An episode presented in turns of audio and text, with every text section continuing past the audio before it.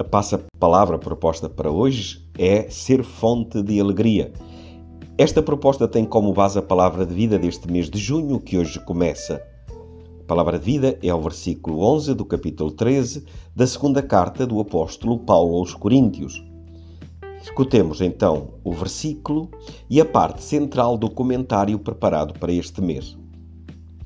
De resto, irmãos, sede alegres, tendei para a perfeição Confortai-vos uns aos outros, tende um mesmo sentir, vivei em paz, e o Deus do amor e da paz estará convosco. A primeira característica que salta aos olhos é que as exortações de Paulo são dirigidas à comunidade no seu conjunto, como lugar onde se pode experimentar a presença de Deus todas as fragilidades humanas que tornam difícil a compreensão recíproca, a comunicação leal e sincera, a concórdia respeitosa da diferença de experiências e modos de pensar, podem ser sanadas pela presença do Deus da paz. Paulo sugere alguns comportamentos concretos e coerentes com as exigências do Evangelho. Tender para a realização do projeto de Deus sobre cada um e sobre todos, como irmãos e irmãs. Fazer circular o mesmo amor de consolação que recebemos de Deus. Cuidar uns dos outros, partilhando as, as aspirações mais profundas. O acolhimento recíproco, oferecendo e recebendo a misericórdia e o perdão.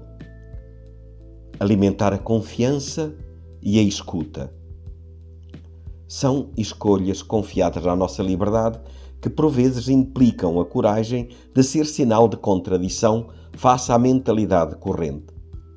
E também por essa razão, é também por essa razão que o apóstolo recomenda o encorajamento mútuo neste compromisso. Para ele, o que tem valor é com alegria guardar e testemunhar o inestimável dom da unidade e da paz, na caridade e na verdade tudo sempre alicerçado na rocha do amor incondicional a Deus que acompanha o seu povo.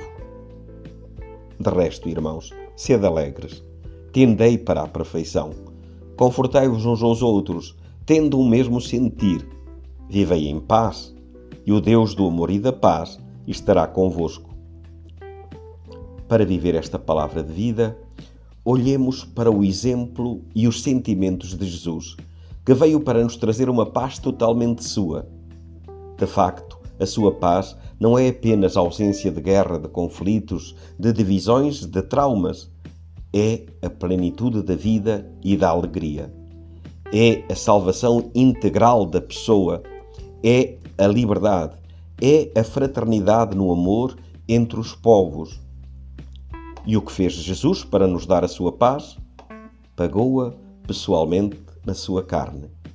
Colocou-se entre as partes em conflito, assumiu sobre si os ódios e as divisões, destruiu os muros que separavam os povos.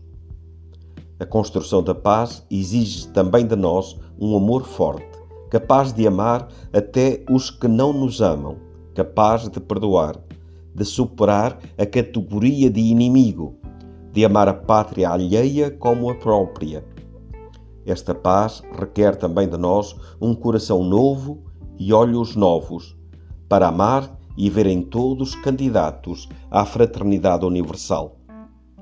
O mal nasce do coração do homem, escreveu Higino Giordani, e para afastar o perigo da guerra é preciso afastar o espírito de agressão, de exploração e de egoísmo de onde provém a guerra.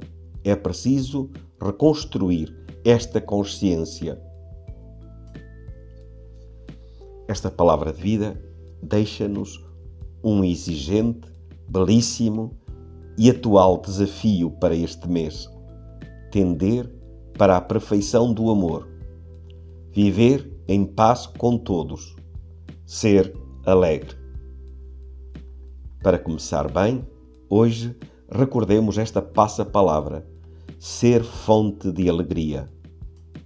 Vamos juntos.